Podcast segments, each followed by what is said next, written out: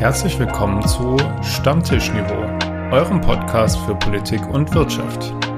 Mein Name ist Nikolai Bohn. Und mein Name ist Benjamin Lauber. Und unser Thema heute? Geldregen für die Bundeswehr.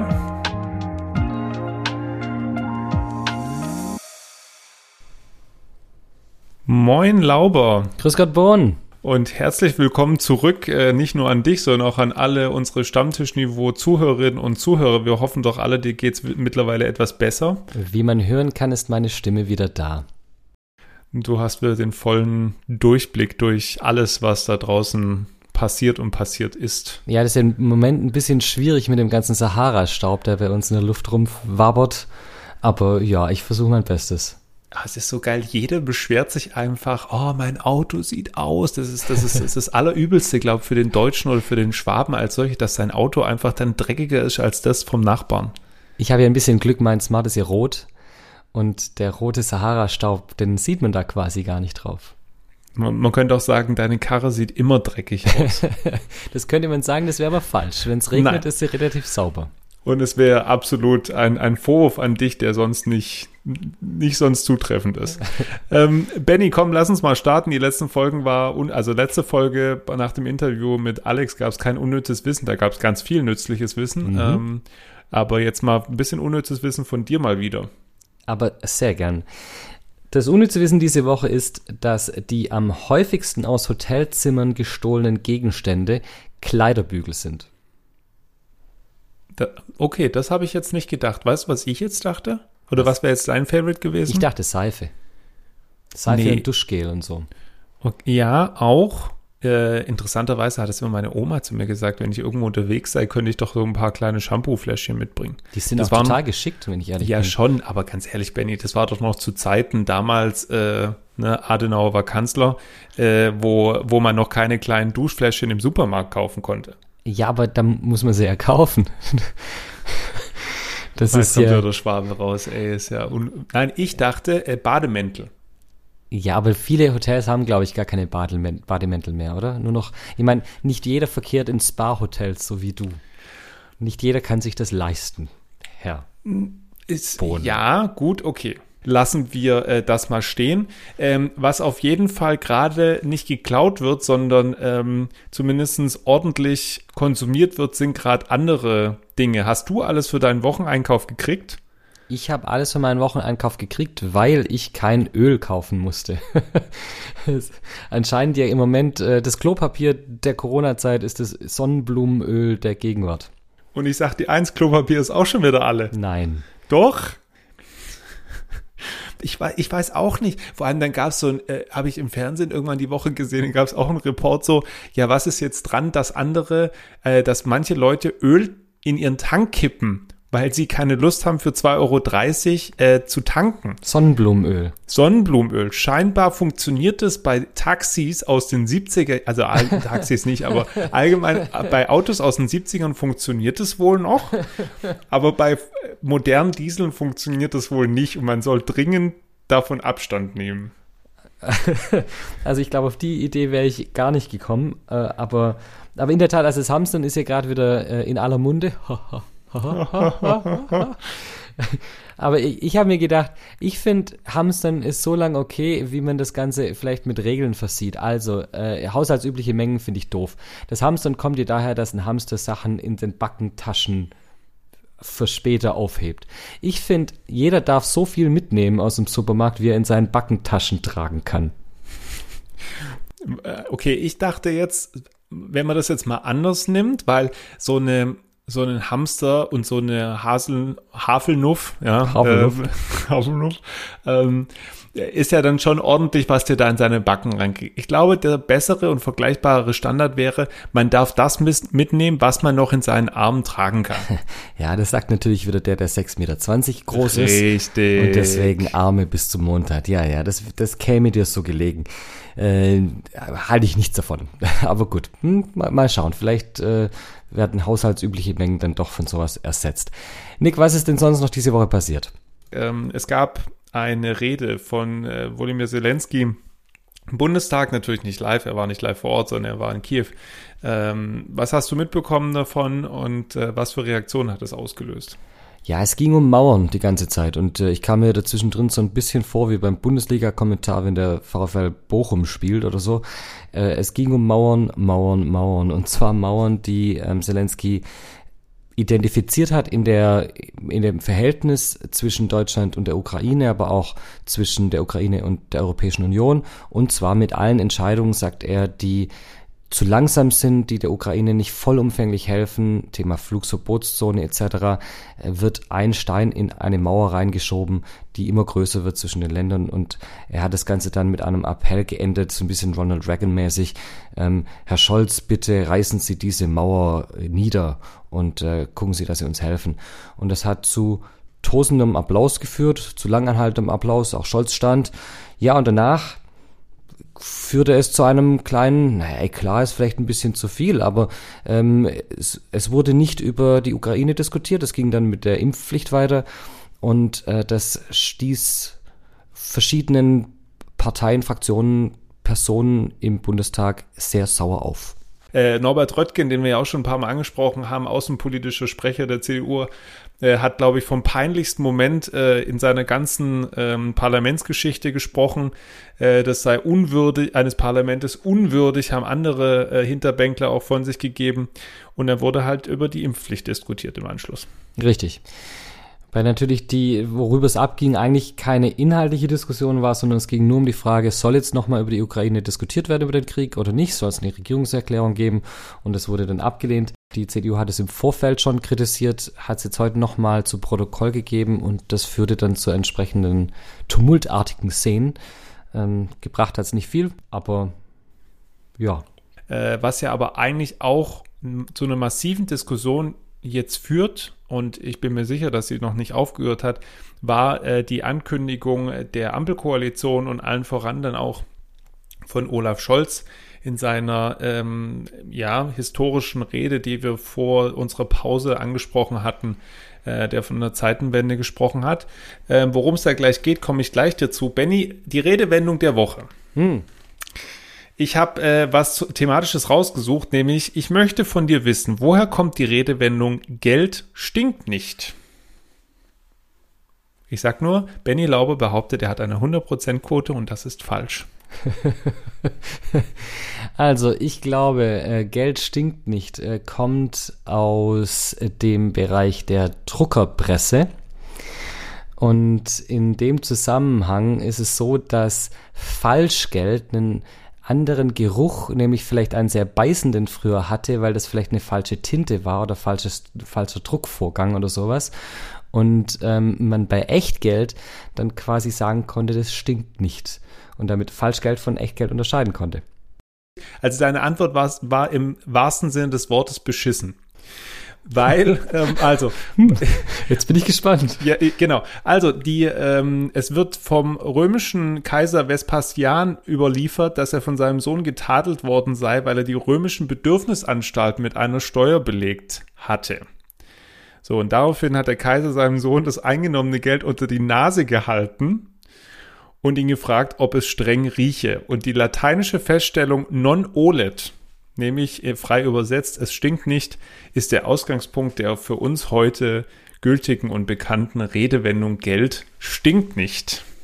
Das war das allererste Mal, dass ich wirklich falsch lag. Das ist richtig. Aber ich mag die Kategorie einfach, weil da kommt teilweise so viel Blödsinn raus am Ende.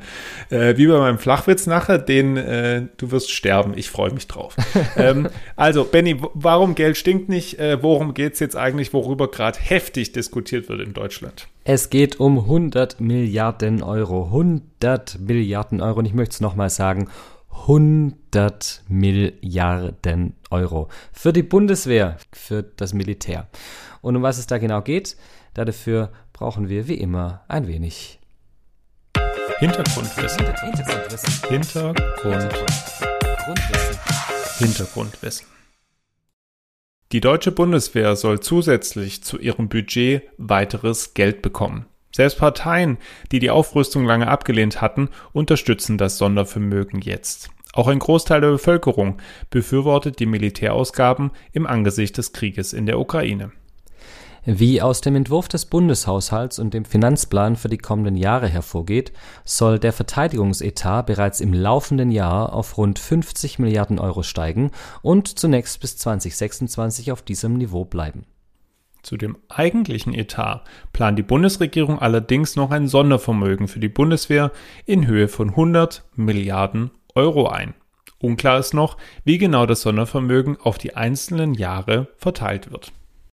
Verteidigungsetat und Sondervermögen sollen zusammen somit zwei Prozent der Wirtschaftsleistung Deutschlands ausmachen. Die NATO und die USA fordern seit Jahren einen solchen Schritt Deutschlands. Wofür ist die Bundeswehr aber eigentlich da? Gegründet 1955 in Zeiten des damaligen Ost-West-Konflikts zwischen den USA und Russland sind die Ziele der Bundeswehr die Verteidigung Deutschlands und der Schutz seiner Bevölkerung. Sie trägt außerdem dazu bei, Staat und Gesellschaft widerstandsfähig gegen äußere Bedrohungen zu halten und handlungsfähig zu bleiben. In den letzten 15 Jahren haben sich die Herausforderungen für die Bundeswehr allerdings grundlegend geändert. Beispiele sind Cyberbedrohungen, Terrorismus und Pandemien wie die aktuelle. Die Bundeswehr muss hier nicht nur national, sondern auch international unterstützen. Leider kann die Bundeswehr ihren internationalen Verpflichtungen nicht jederzeit nachkommen. So wurde in den letzten Jahresberichten der Wehrbeauftragten gegenüber dem Bundestag immer deutlicher, dass viele Gerätschaften der Bundeswehr veraltet sind, zu wenig Geld vorhanden ist, um diese überhaupt zu ersetzen und für neue Ausrüstungen zu sorgen. Die Beschaffungsorganisation wiederum durch die Verwaltung gerät zusätzlich noch in Stocken. Andere argumentieren wiederum, dass die Bundeswehr nicht aufgerüstet werden muss und es im Gegenteil weiterhin eine weltweite Abrüstung geben muss. Friedensaktivisten fordern, dass man das Engagement durch die Zivilgesellschaft stärker fördert, statt mehr Geld in Waffen und Abschreckung zu investieren. Kurzum, das Vorgehen der Bundesregierung läutet eine Zeitenwende für die deutsche Bundeswehr ein. Das Gebot der Stunde lautet Aufrüstung statt Abrüstung. Meinung Meinung. Waffen für den Frieden, Nick. Ist das die richtige Ausrichtung, die jetzt hier von der Politik gefordert wird? Es mag schon manchmal Situationen geben, und ich pauschalisiere jetzt erstmal, wo Frieden nur durch Waffen geschaffen werden kann. Also dieses klassische ähm, Peacemaking, äh, was die Vereinten Nationen auch so bezeichnen, da geht es ja auch dann drum, dass wenn dann wirklich so Staaten äh, nicht mehr anders können oder nicht mehr anders für Frieden sorgen können, entweder weil sie einen innerstaatlichen Konflikt haben oder eben in einem zwischenstaatlichen Konflikt mit, mit einer anderen Partei sich befinden, dass dann die Vereinten Nationen sagen, okay, ey, wir unterstützen euch da jetzt und versuchen diesen Krieg insofern zu beenden, dass wir mit Militär oder mit Blauhelmsoldaten entsprechend dann in das Land gehen, um dafür Frieden zu sorgen. Und wenn es bedeutet, dass wir dann entsprechend auch eine Abschreckungskulisse aufbauen, dann sei es halt so. Also das mal allgemein dazu. Die Frage ist ja für mich eher, hilft das jetzt in der aktuellen Situation oder bist du jetzt der Meinung, dass es eher eine Sache, wo die, wo jetzt die Bundesregierung sagt, sie haben es, es wurde jahrelang kaputt gespart und wir müssen jetzt die Bundeswehr allgemein nicht nur für den jetzigen Konflikt aufbauen, sondern auch allgemein für spätere Konflikte? Also es gibt zwei Bereiche da, die man vielleicht unterscheiden muss. Das eine ist die grundlegende Frage, du hast auch angesprochen, kann man durch Waffen Krieg verhindern bzw. Frieden schaffen. Und da muss man unterscheiden zwischen negativem Frieden und positivem Frieden. Also negativer Frieden heißt einfach die Abwesenheit von Gewalt, die Abwesenheit von Krieg. Und positiver Frieden ist dann die Anwesenheit von Rechte und, und äh, eine Zivilgesellschaft, in der niemand Angst haben muss, etc. Negativer Frieden kann man durch Waffen, durch Waffen schaffen. Ja, UN-Missionen, die Genozide verhindern, machen genau das. Ist aber noch kein nachhaltiger Frieden. Ich glaube, nachhaltiger Frieden äh, ist durch Waffen nicht zu schaffen, sondern da geht's um ähm, Aufbau von Zivilgesellschaft und so weiter. Das ist jetzt aber mal der Bereich. Die Bundeswehr, die 100 Milliarden jetzt für die Bundeswehr, sind ja aber nicht für den Bereich bereitgestellt, sondern um die Bundeswehr aufzurüsten zur Abschreckung. Und da habe ich ein viel größeres Problem damit. Denn Gerade in der jetzigen Situation ist es natürlich auch ein aggressives Mittel und nicht nur ein defensives Mittel. Und ich bin mir nicht sicher, ob das nicht sogar noch fast ein Eskalationszeichen ist. Also wir brauchen aus meiner Sicht eine widerstandsfähige und einsatzbereite Verteidigungsarmee. Ähm, ich glaube, dringender denn je.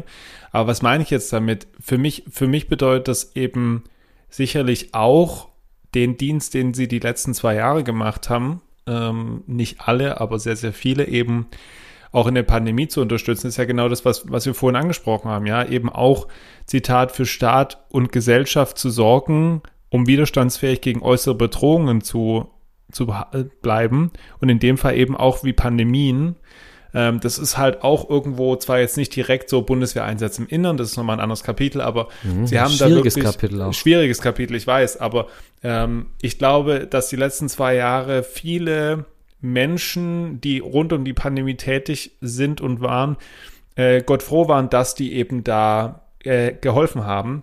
Ja, aber, aber das ist ja eigentlich nicht, nicht ihre eigentliche ich Aufgabe. Ich wollte gerade sagen, das ist doch eigentlich nur das Kaschieren von schlechten ähm, Strukturen im Gesundheitswesen, was da passiert ist. Das ist eigentlich nicht das, wofür eine Armee da ist. Wir sind in so vielen Lagen und Situationen schlecht aufgestellt. Das, das mag jetzt so bitter klingen, aber ich glaube, es ist einfach die ehrlichste Antwort auf, auf so vieles.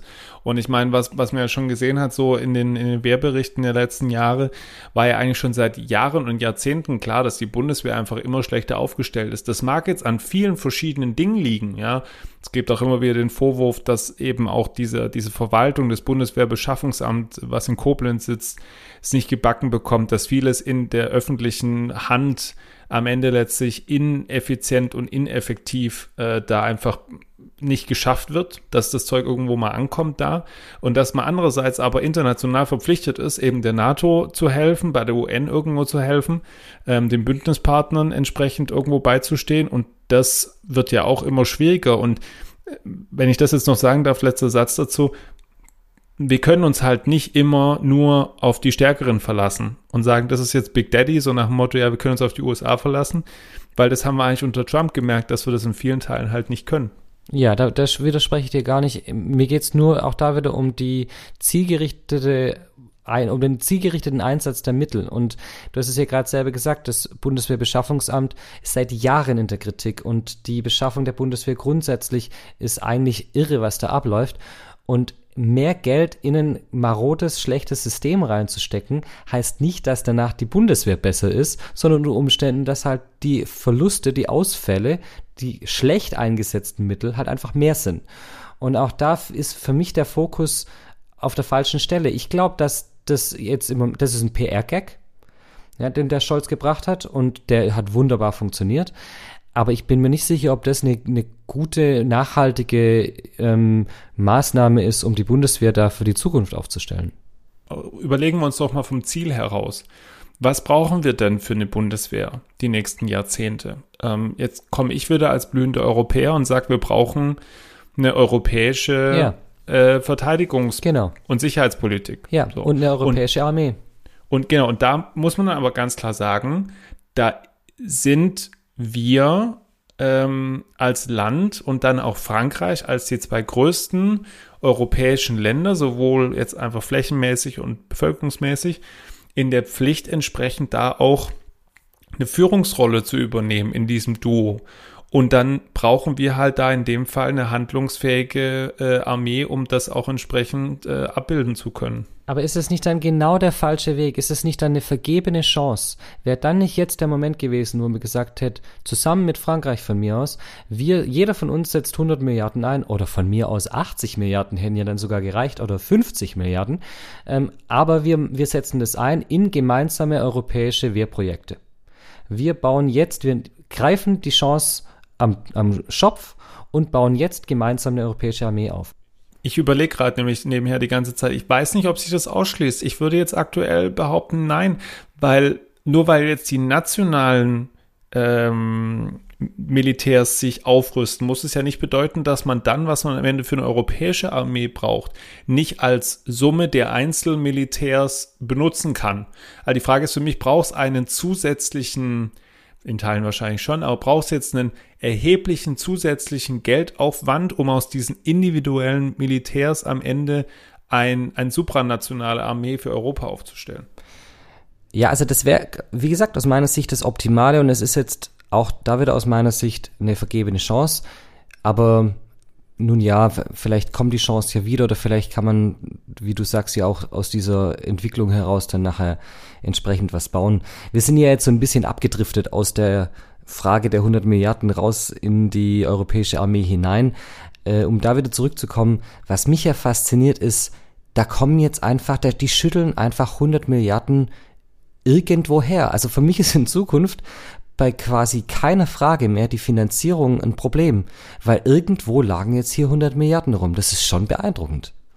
Das ist schon ordentlich, wenn man bedenkt, was sonst eigentlich alles noch an Dingen vor uns steht, ähm, wo es dann hieß, die Schuldenbremse greift irgendwann. Ähm, und äh, die FDP muss da gerade auch einen ziemlichen Spagat hinbringen, vor allem Christian Lindner, wenn man einerseits verspricht im Wahlkampf, dass man unter gar keinen Umständen die Steuern erhöht. Ich glaube, das wird irgendwie in den nächsten dreieinhalb Jahren noch auf sie zukommen. Und da bin ich gespannt, wie sie das gedreht kriegen, um da wieder rauszukommen.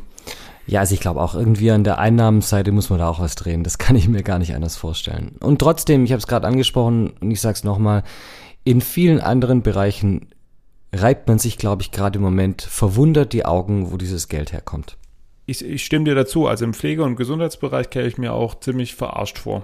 Ähm, und das ist natürlich dann auch in so vielen anderen Bereichen, wenn es irgendwo Geld gibt, dann schreien alle hier. Und natürlich würde ich jetzt als Staat auch versuchen, es irgendwo zu verstecken. Ich glaube aber ehrlich gesagt auch, dass das nur größtenteils über eine Kreditaufnahme gehen wird, ähm, wo wir ja natürlich uns gerade glücklich noch schätzen können, dass unsere Staatsanleihen immer noch, ähm, also wir da eigentlich kaum Zinsen drauf zahlen ähm, Negativzinsen ähm, aktuell nicht mehr, soweit ich weiß, aber zumindest kaum Zinsen.